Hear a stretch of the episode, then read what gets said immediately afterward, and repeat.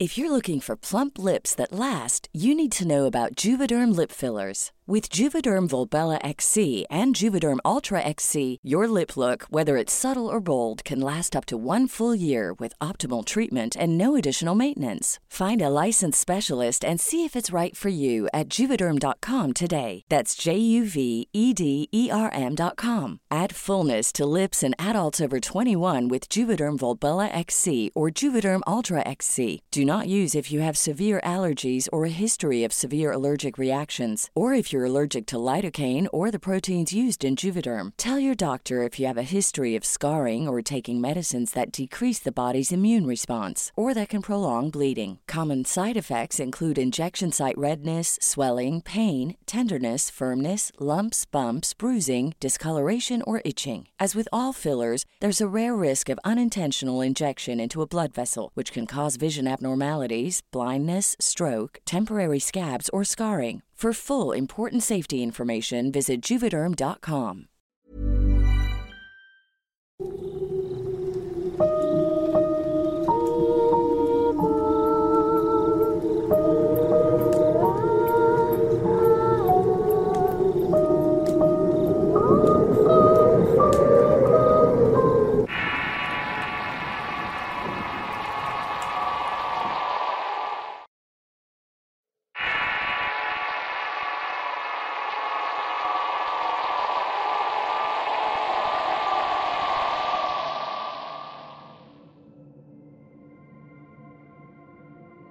Soy de Villahermosa, Tabasco y siempre he sido del tipo de personas bromistas. También me gusta sorprender a las personas para asustarlas y a veces me escondo en la casa y hago este tipo de bromas a mi esposa e hijos. Ellos al principio casi llegaban a llorar. Sin embargo, ahora es común que cualquiera de nosotros le haga lo mismo a otro. Y con esto nos divertimos y relajamos un poco. Este tipo de broma las he hecho desde que era muy pequeño. Mi víctima favorita era mi hermana. Aunque era 10 años mayor que yo, siempre lograba asustarla. Ahora que lo pienso, probablemente ella simplemente estaba jugando conmigo. A mí me gustaba la forma en la que gritaba y por eso era la persona a la que más broma le gastaba. Tendría como 7 años cuando un día mis padres nos habían dejado solos para asistir a una reunión en la escuela. Estábamos solos y quise aprovechar para gastarle un par de bromas para poder reír con sus gritos. Recuerdo que me escondí debajo de la mesa del comedor esperando que mi hermana saliera de su cuarto para ir al baño a la cocina. Al poco tiempo escuché unos pasos y vi un par de piernas. Esperé para ver a dónde se dirigía para gastarle mi broma favorita. Iba para el cuarto de mis papás y esperé a que se adelantara un poco y entrara para seguir muy despacio y silenciosamente. Me empecé a reír para mis adentros pensando lo divertido que iba a ser asustarla dentro de poco sobre todo porque estaba lloviendo muy fuerte, con truenos y relámpagos iba a reaccionar de lo mejor. La vi caminando hasta la ventana del cuarto y me imaginé que iba a cerrarla para evitar que la brisa entrara.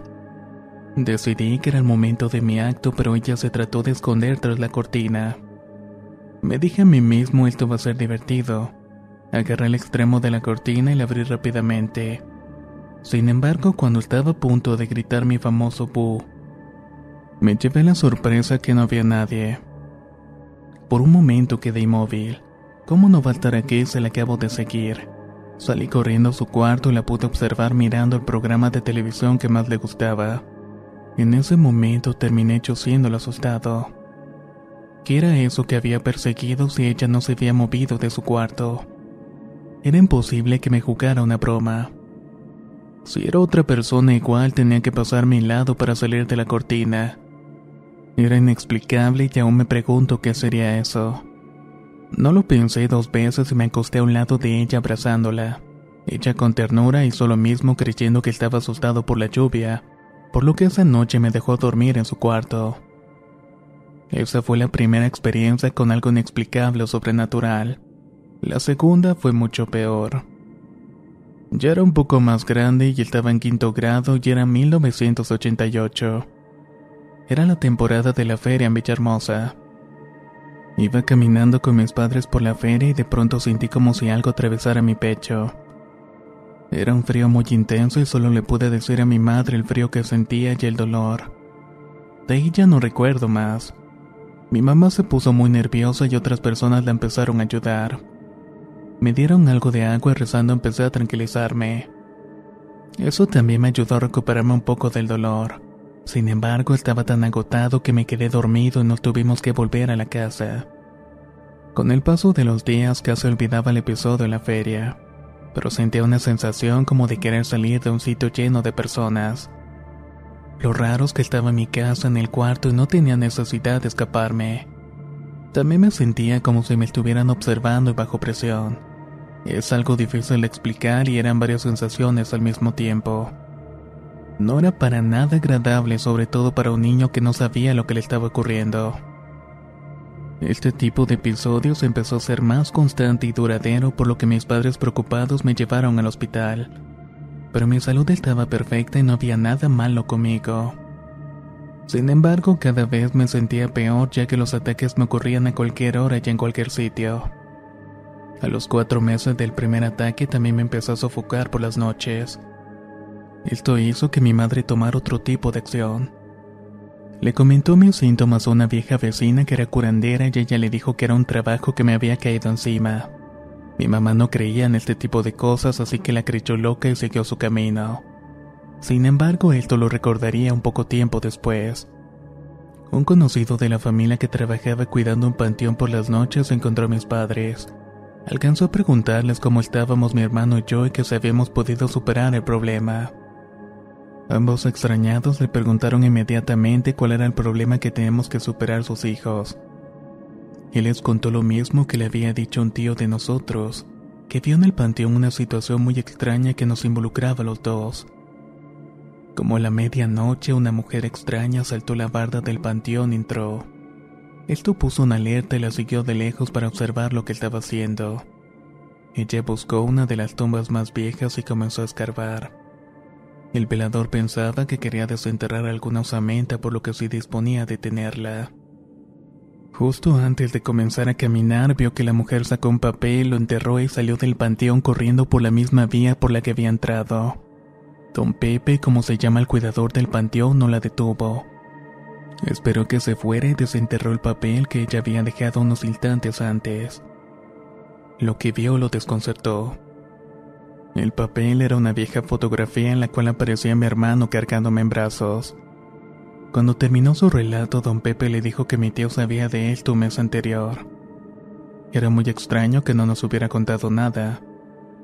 Esto ocasionó una pelea con mi tío y a su vez un distanciamiento que persiste hasta la fecha. De inmediato mi madre recordó a la vieja vecina y me llevó de inmediato a su casa.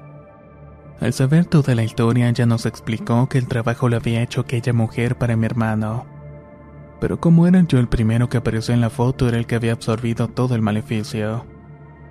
Ella pidió que me acostaran en un cuarto especial que tenían para este tipo de situaciones. Pero solamente podíamos estar dentro ella y yo. Cuando estuvimos solos, ella empezó a hablar y de repente la voz le cambió por una más ronca y fuerte. Hasta sus facciones parecían las de un hombre. Después de la conversación me sentí mucho mejor. Me comentó que me iba a ayudar pero que necesitaba algo de tiempo para eso. Luego volvió la voz y la cara de la vecina a su estado normal. Nos despedimos y mientras la anciana le daba a mi madre unas botellas con un líquido para que yo los usara toda la noche. Aunque eso sí, con la precaución de comenzar el primer día de luna llena. Al terminar los baños venía la parte peligrosa del tratamiento. Tenía que ir durante dos meses a una casa abandonada muy alejada de todo. Ahí me hicieron varios exorcismos y para esto me quitaban la ropa y me bañaban con hierbas mientras la vieja con la voz de hombre rezaba oraciones en otro idioma. Eso me incomodaba mucho y cada sesión era peor que la anterior. Yo terminaba tan cansado que siempre me quedaba dormido. Muy diferente a como estaba mientras hacía un exorcismo. De eso no recuerdo nada, pero me cuenta mi familia que cuando la voz masculina hablaba en otro idioma mi cuerpo temblaba. También hablaba otras lenguas con distintas voces. Me retorcía y tenía mucha más fuerza que la de siempre y debían sujetarme entre varias personas para que no escapara del lugar. La vecina decía que dentro de mí había muchos demonios, y ahí nombró uno de ellos. Eso era lo que me pasaba desde que estaba en cuarto grado desde aquella visita con mis padres a la feria. Cuando terminó de decir todos los nombres de los demonios, la habitación se iluminó por completo. Ella dijo que al fin había terminado el trabajo que me había liberado. Esto fue completamente cierto ya que nunca más me volvieron a molestar. Ahora mis 32 años paso cerca de la casa de ella y la veo saludarme.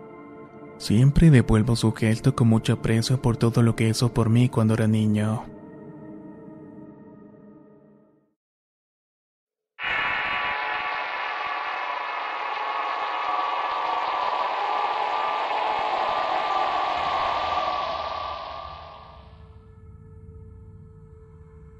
Soy Nicole Vargas de la República Dominicana y esta historia le ocurrió a Gueda, la mamá de mi mejor amiga. Ella siempre hablaba con nosotros y nos contaba historias de su vida y nos aconsejaba cosas buenas. En una oportunidad nos contó cómo empezó a creer en Dios y por qué debemos rezar. Cuando era joven era una mujer muy hermosa. Tenía ojos claros y hermosa cabellera del mismo color negro sabache. Estaba casada con un hombre de negocios muy guapo y tenía varios locales en un pueblo llamado Barahona. La buena posición económica de la familia levantaba muchas envidias entre algunos en el pueblo, sobre todo en ciertas mujeres quienes no perdían alguna oportunidad para hacer sentir mal a Cueda. Cierto día Cueda salió de su casa para hacer algunas compras, y en la puerta de su casa consiguió una hermosa figura metálica en forma de elefante. Así que antes de seguir su camino tomó la figura y la colocó en su sala adornando una de las mesas que allí tenía. Al día siguiente, el esposo tuvo que viajar de urgencia al pueblo vecino para atender unos negocios, por lo que ella se quedó en casa acompañada de los niños y su hermano. Ese mismo día por la noche se fue la luz, algo común por aquellos tiempos. Así que cada uno dejaba encendida una vela en su cuarto hasta que se acostaban a dormir. Encerrada en su cuarto, Gueda se colocó su ropa de dormir y se acostó. Apagó la vela, se quedó dormida y como las tres de la madrugada se despertó repentinamente. Había escuchado unos pasos que pronto llegaron a la entrada de su cuarto. Ella pensó que era su esposo regresando del viaje así que quiso sorprenderlo. Cuando encendió la vela nuevamente volteó hacia la puerta pero en lugar de ver a su esposo vio la figura de un hombre tumbado en el suelo de su cuarto, el cual se encontraba tapando la salida de la habitación. Era un ser esquelético con huecos en lugar de ojos, algo desconocido, sucio y maloliente. Es más, olía como putrefacto. Esa cosa estaba golpeando una lata de metal como si fuera de tambor. Al ver tan dantesco escenario, gritó con todas sus fuerzas tratando de despertar a su hermano para que lo auxiliara. Su idea fue efectiva porque lo despertó y de inmediato estaba en la puerta del cuarto. Abrió y la miró gritando hacia donde él se encontraba y en ese mismo momento regresó la luz al hogar. Le preguntó qué le ocurría y cuál era la razón de los gritos. Ella le contó, pero allí no había nadie más que no fuera alguno de ellos dos. Acueda le pidió a su hermano que terminara de pasar con ella la noche, pero que no apagara la luz y lo hicieron. Eso sucedió día tras día durante una semana completa hasta que un día algo cambió. No solo vio al espanto asqueroso. Ahora él empezó a hablarle con groserías y le decía que se durmiera para poder llevarla consigo. Duérmete ya, duérmete, le ordenaba cada noche. Con voz ronca y entrecortada ella gritó como acostumbraba y desde ese día no pudo volver a dormir tranquilamente. Menos de noche solo podía descansar algunos minutos durante el día. Con el paso del tiempo sus ojos se veían enrojecidos, gritaba, lloraba y hablaba sola. Decía improperios y todo era porque escuchaba y miraba algo que nadie más podía. En el pueblo se empezó a correr la voz de la inestabilidad mental de la mujer. Muchos comentaban que se estaba volviendo loca. Para ese momento su esposo regresó a la casa nuevamente. Ante la situación el preocupado hombre decidió llevar a sus hijos con su madre. Así él podía atender mejor a su esposa y descubrir qué era lo que le estaba pasando en realidad. Por la noche le insistió que la acompañara al cuarto para dormir, pero ella no le hizo caso y se quedó sola en la casa. A la misma hora de siempre empezó a escuchar el sonido de la lata, las maldiciones y groserías. También vio la figura más de cerca, y en ese momento se dio cuenta que también estaba lleno de gusanos. Era como si estuviera viendo un cadáver en descomposición. Esta vez, aunque estaba más aterrada que nunca, decidió enfrentarlo, no gritó. En su lugar le preguntó quién era y qué era lo que quería. Esa cosa solo le decía duérmete mujer para poder llevarte conmigo. Duérmete ya. Desde el cuarto su hermano la escuchaba hablar sola y se levantó. La vio de pie hablándose a una de las paredes de la sala llorando y le dijo, Hermana, ¿qué es lo que te ocurre? ¿Cómo te podemos ayudar? Me duele mucho verte cómo te encuentras. Ella lo miró y le dijo ayúdame, dile que se calle, dile que no me hable más y que no venga nunca más. Se sentó en el piso y tapándose los oídos comenzó a mecerse y a tararear una canción. Al día siguiente su hermano le contó lo ocurrido a su cuñado. Entre ambos decidieron llevarla donde una bruja. Ella no estaba loca, eso más bien parecía algo de brujería o magia negra. Al día siguiente la bruja la vio y le dijo que le había mandado ese mal para matarla. Debían buscar cualquier cosa extraña que él tuviera en la casa y sacarla de inmediato. Ella no iba a aguantar mucho más tiempo. Les pidió comprar una veladora, un listón negro y una gallina del mismo color. Todo para que el día siguiente la ayudara a salir de ese trance y pudiera saber quién había hecho el maleficio. En ese momento, Agüeda era la misma mujer alegre que siempre había sido. La angustia que sentía y los ojos rojos desaparecieron. También el cansancio y las ojeras. Esa noche se quedaron a dormir con los niños en la casa de la abuela. Al día siguiente, Agüeda se veía hermosa, rosaqueante y había dormido toda la noche tranquilamente. Nada la había despertado para asustarla. Así que decidió salir ella misma a comprar todas las cosas que le había pedido la bruja. El esposo le dio el dinero para que hiciera todas las compras ya que quería ir sola. Así que se despidió y se le rumbo al mercado y por el mismo camino pasó por una iglesia. Ahí sintió un gran impulso por no seguir el camino que llevaba y entrar al templo. Al hacerlo sus lágrimas empezaron a rodar sin freno por su rostro. Cuando el sacerdote la vio, se le acercó y le preguntó qué le sucedía y le invitó a rezar con él fervientemente. Estuvieron así por un rato y ella se calmó, dejó de llorar y le contó todo lo que había ocurrido. Él le dijo que lo que le faltaba era fe en su vida y le recomendó orar todos los días y comprar una Biblia. Que la leyera en los momentos de mayor tribulación. Se despidió del cura y la bendijo. De allí salió una librería, así que le hizo caso y compró la Biblia. Esto le causó algo de impresión a su esposo, pero como la vio tan segura, decidió apoyarla en la decisión de querer volver a la casa. Por la noche tomó la Biblia y se quedó en la sala y mientras todos dormían el motivo de sus miedos volvió a aparecer. Esta vez con mucha calma la mujer empezó a leer los salmos. A partir del primero, uno por uno, lo hacía muy concentrada para evitar escuchar las groserías que le decía y el ruido de la lata. Ella siguió su lectura por tres noches seguidas hasta que llegó al Salmo 90. En ese momento la aparición comenzó a gritar y a morderse. Ella subía el tono de la voz para escuchar mejor la lectura. Todos estaban convencidos de que estaba loca y su esposo y hermano salieron a la sala para ver qué era lo que estaba ocurriendo. Estando allí, ella terminó de gritar el Salmo 91 y en ese instante todas las puertas y ventanas se cerraron de un solo golpe. Y vieron como al frente de ella empezaban a llover cenizas. La única que entendía que era lo que estaba pasando era ella. Su fe la había salvado y al rezar ese salmo había destruido la maldad que le habían enviado. Se había desintegrado y ahora solamente eran cenizas. Desde ese momento todos creyeron lo que había contado. Ella no estaba loca y recordó la figura en forma de elefante y la tiró a la basura junto con las cenizas. Y todo ha transcurrido con normalidad hasta la fecha.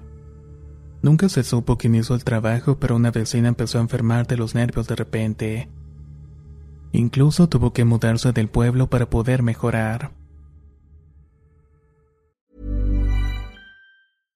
How would you like to look 5 years younger? In a clinical study, people that had volume added with Juvederm Voluma XC in the cheeks perceived themselves as looking 5 years younger at 6 months after treatment. Look younger, feel like you. Add volume for lift and contour in the cheeks with Juvederm Voluma XC. Reverse signs of aging by adding volume to smooth laugh lines with Juvederm Volure XC. For important safety information and to find a licensed specialist, visit juvederm.com. That's J U V E D E R M.com. Not for people with severe allergic reactions, allergies to lidocaine, or the proteins used in Juvederm. Common side effects include injection site redness, swelling, pain, tenderness, firmness, lumps, bumps, bruising, discoloration, or itching. There's a risk of unintentional injection into a blood vessel, which can cause vision abnormalities, blindness, stroke, temporary scabs, or scarring. Talk to a licensed specialist to find out if it's right for you.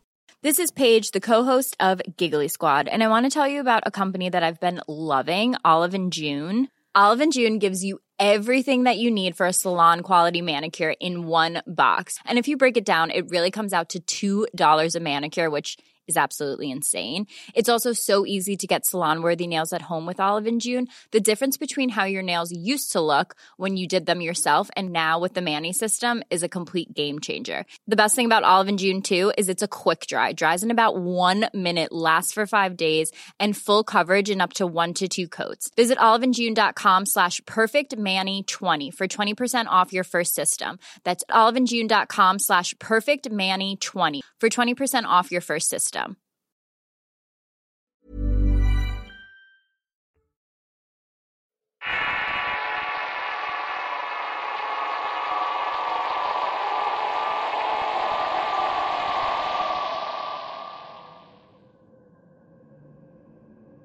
Mi nombre es Miguel Abraham Mendoza. Formo parte de una agrupación llamada Escuadrón Infantil y en ella mis compañeros y yo aprendemos todo lo relacionado al campismo. Técnicas de sobrevivencia en ambientes fríos hostiles sin agua y sin comida.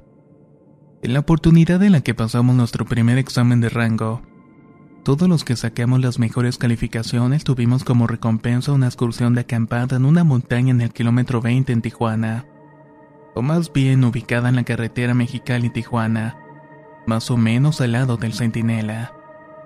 La montaña en la que íbamos a ir estaba deshabitada, sin embargo anteriormente funcionaba como un campo de tiro.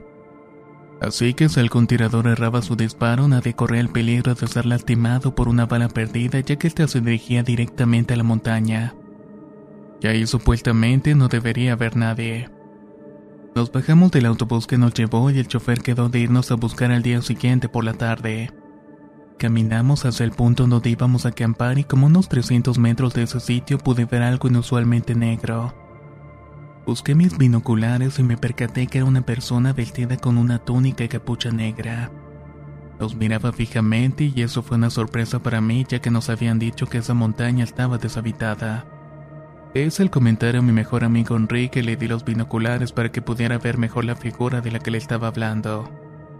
Después de hacer el intento de mirar lo mismo que yo, mi amigo con un tono burlón me dio una palmada diciéndome que estaba loco.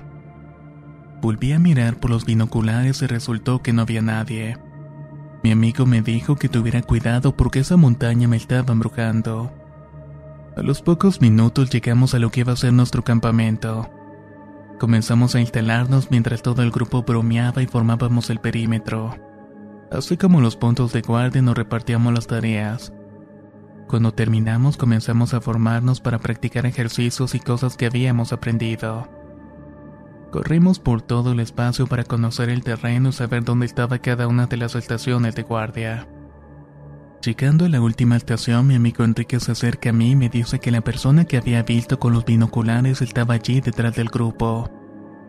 Al voltear me di cuenta que Enrique tenía razón. Allí estaba vestido igual, inmóvil mirándonos fijamente, tal como lo había visto la primera vez. Le dije a mi compañero que no le prestara atención y que lo más seguro era algún supervisor que nos quería gastar una broma. Regresamos al campamento como a eso de las seis de la tarde. Cenamos y nos empezamos a preparar para ir al sitio donde nos había tocado la guardia. Enrique y yo habíamos escogido la estación más lejana ya que podíamos gritar, reírnos y bromear toda la noche sin que nadie lo notara. Aprovechamos y metimos golosinas y nos fuimos a cumplir con la tarea. Ya en el lugar todo estuvo tranquilo y teníamos algo de visibilidad por la luz de la luna llena. Eran como las 12 de la noche cuando escuchamos unos pasos debajo de donde nosotros estábamos. Ambos nos miramos y susurramos que podía ser la misma persona que habíamos visto en el día. No era posible que alguien del campamento estuviera por allí hasta ahora sin luz ya que los baños quedaban hacia el lado contrario. Decidimos asomarnos un poco para ver de quién se trataba y no supimos si preocuparnos o asustarnos por haber acertado que había sido el personaje que vimos. Pero nuestro espíritu aventurero nos llevó algo más que asomarnos a ver de quién eran los pasos que habíamos escuchado. Decidimos seguirlo como nos llevaba unos 15 metros de delantera lo pudimos seguir con tranquilidad. Lo hicimos sigilosamente y calculo que fueron como medio kilómetro y subió y bajó una pequeña cumbre. Luego salió por un sitio donde se encontraban otras personas vestidas como él. Mientras él se reunía con su grupo, Enrique y yo nos mantuvimos en una parte inclinada y escondida.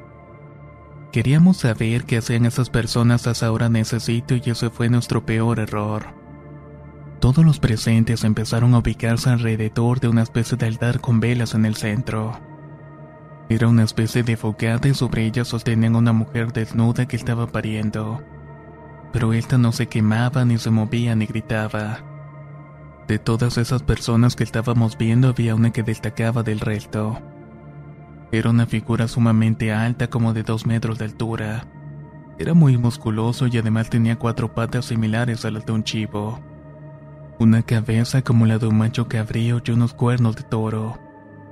Mi amigo Enrique perdió el equilibrio y resbaló cayendo por la cumbre hasta llegar hasta donde estaba la reunión. Esto les advirtió que no estaban solos. Hubo un silencio total y nos empezaron a buscar con la mirada hasta encontrarnos. El ambiente no pudo ser más pesado e incómodo. Repentinamente la fogata se apagó por completo. En ese momento estaba tomando la mano de Enrique para que se incorporara de nuevo. Subimos corriendo tratando de que no nos agarraran. Llegamos al campamento entre gritos y llanto despertando todos. Sentía que el corazón se me iba a salir del pecho. Enrique estaba peor que yo y del susto se había orinado en la ropa. Los supervisores alarmados solo atinaron a decir, Otra vez no, por Dios.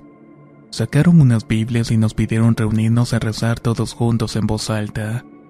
Para esto eran más o menos las 3.30 de la madrugada. El ambiente se puso tan pesado como cuando nos descubrieron y se escucharon cánticos extraños. Decidimos seguir rezando en las casas de campaña y cuando terminamos de hacerlo en voz alta todo quedó en total silencio. Lo único que se escuchó hasta el amanecer fue el escalofriante sonido de un chivo. A las seis de la mañana ya todo el grupo estaba despierto con sus cosas en la mano. Todos queríamos irnos de ese lugar de inmediato, Preferimos desayunar lejos de allí y tomamos el camino hacia la carretera donde nos quedamos a esperar el autobús esa tarde. Todos nos acosaron con preguntas acerca de lo que vimos, pero preferimos no dar muchos detalles. No queríamos que nos tomaran por locos. Sin embargo, los supervisores dijeron que todos habíamos sido muy afortunados. Nos pidieron que no le contáramos a nadie esta historia y que continuáramos rezando. Que supuestamente aún no estábamos seguros. Todos nos formamos en forma de círculo, nos arrodillamos y oramos hasta que llegó el autobús a buscarnos. Los nuevos campamentos ahora se hacen en otros lugares, mas nunca hemos acampado ni visitado esa montaña.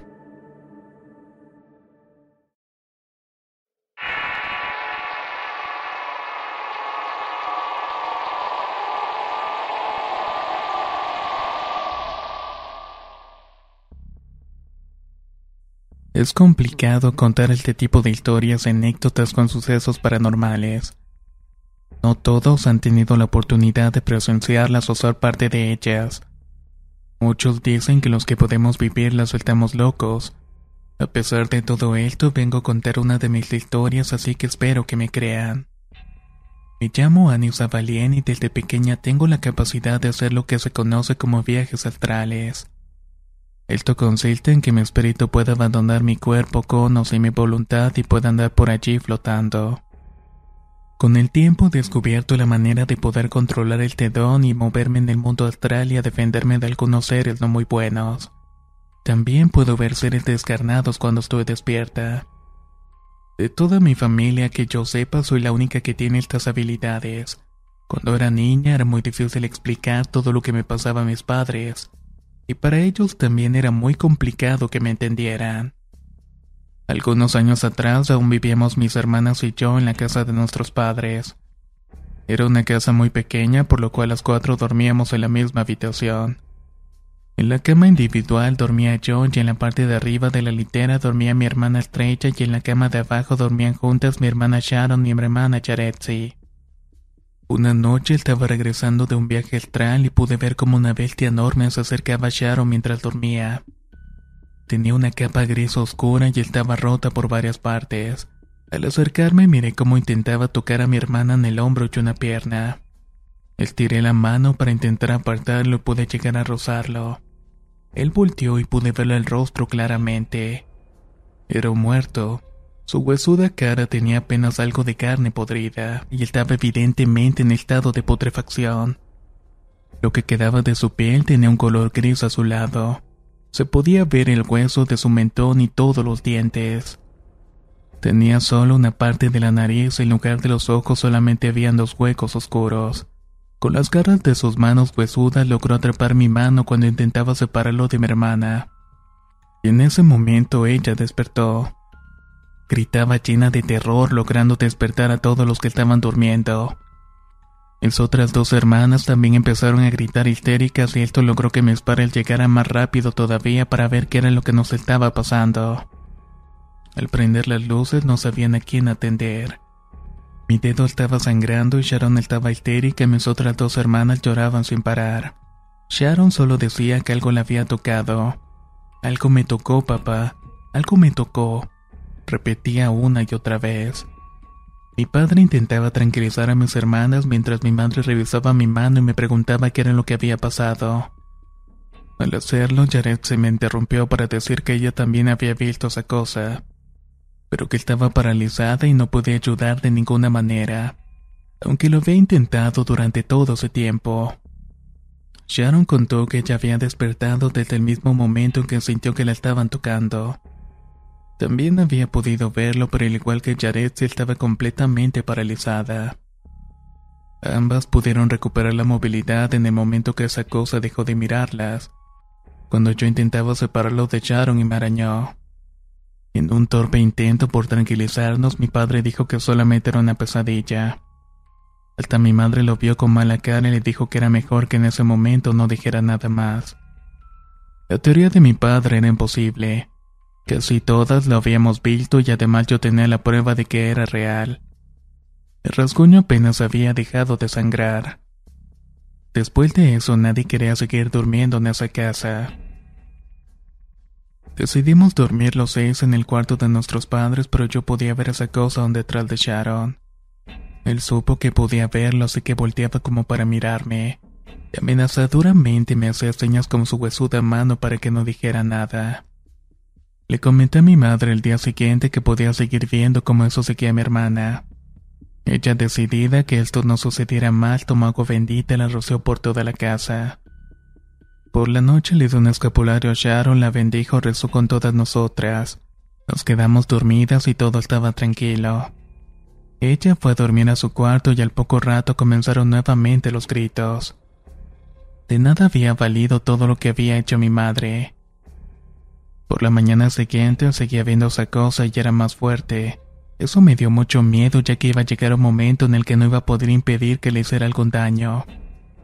Nadie había podido dormir y Sharon se negaba a hacerlo.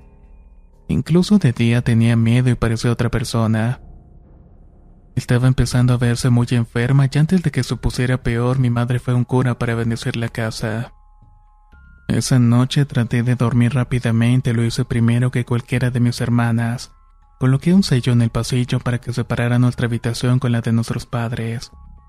Yo sabía que Sharon se iba a despertar e iría a dormir con ellos. Todo ocurrió tal cual como había pensado. Por miedo, ella despertaba cada rato y decidió ir al cuarto de mi papá y de mi mamá. Esa cosa empezó a seguirla y cuando ese ser pasó por el sello quedó allí pegado al piso. No podía seguir moviéndose. Lo único que hacía era mirar hacia donde yo estaba lleno de ira golpeaba el techo y las paredes tratando de escapar. Yo me acerqué sin miedo pero lejos de su alcance. Realiza algunas prácticas de ocultismo que tienen prohibido comentarse con cualquiera. Solo puedo decir que al culminar mi trabajo ser solamente decía, Elena, Elena. Supongo que la dueña de ese nombre fue la que le había mandado el muerto a mi hermana.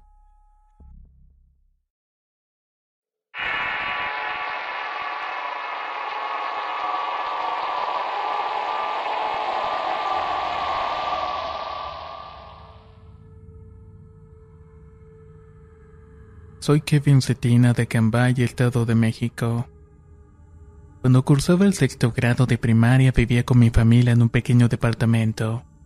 Era bastante bonito y acogedor, pero los vecinos no eran muy amigables que digamos. La menos social de todos era la vecina que vivía en el departamento que estaba frente al de nosotros. Algunos decían que practicaba brujería y yo estaba por creerlo ya que siempre escuchaba una especie de rezo que provenía dentro de la casa.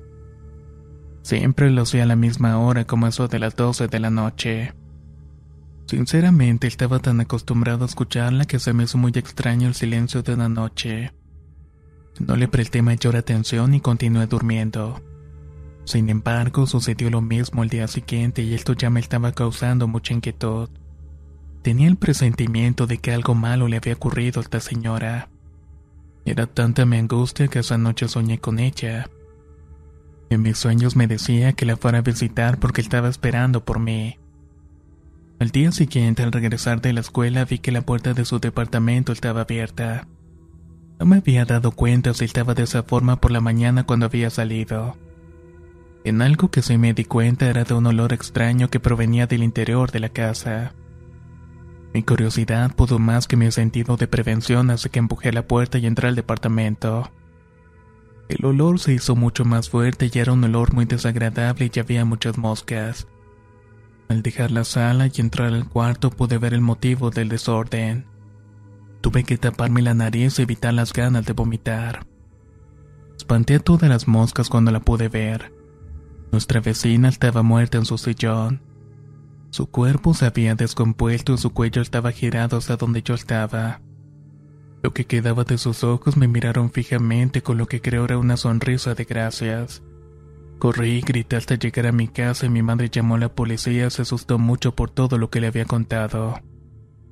Ya no soy tan curioso como en aquellos tiempos. Y aún continúo asistiendo al psicólogo de vez en cuando.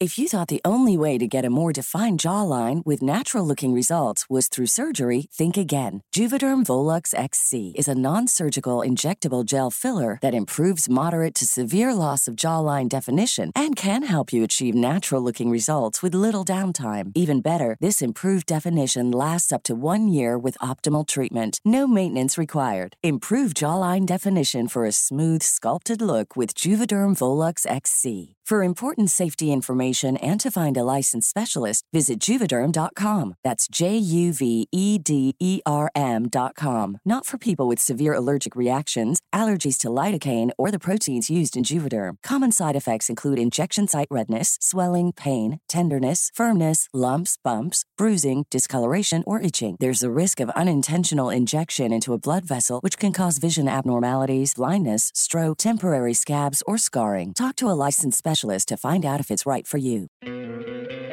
¿No te encantaría tener 100 dólares extra en tu bolsillo? Haz que un experto bilingüe de TurboTax declare tus impuestos para el 31 de marzo y obtén 100 dólares de vuelta al instante. Porque no importa cuáles hayan sido tus logros del año pasado, TurboTax hace que cuenten. Obtén 100 dólares de vuelta y tus impuestos con 100% de precisión, solo con Intuit TurboTax. Debes declarar para el 31 de marzo. Crédito solo aplicable al costo de la presentación federal con TurboTax Full Service. Oferta sujeta a cambios o cancelación en cualquier momento.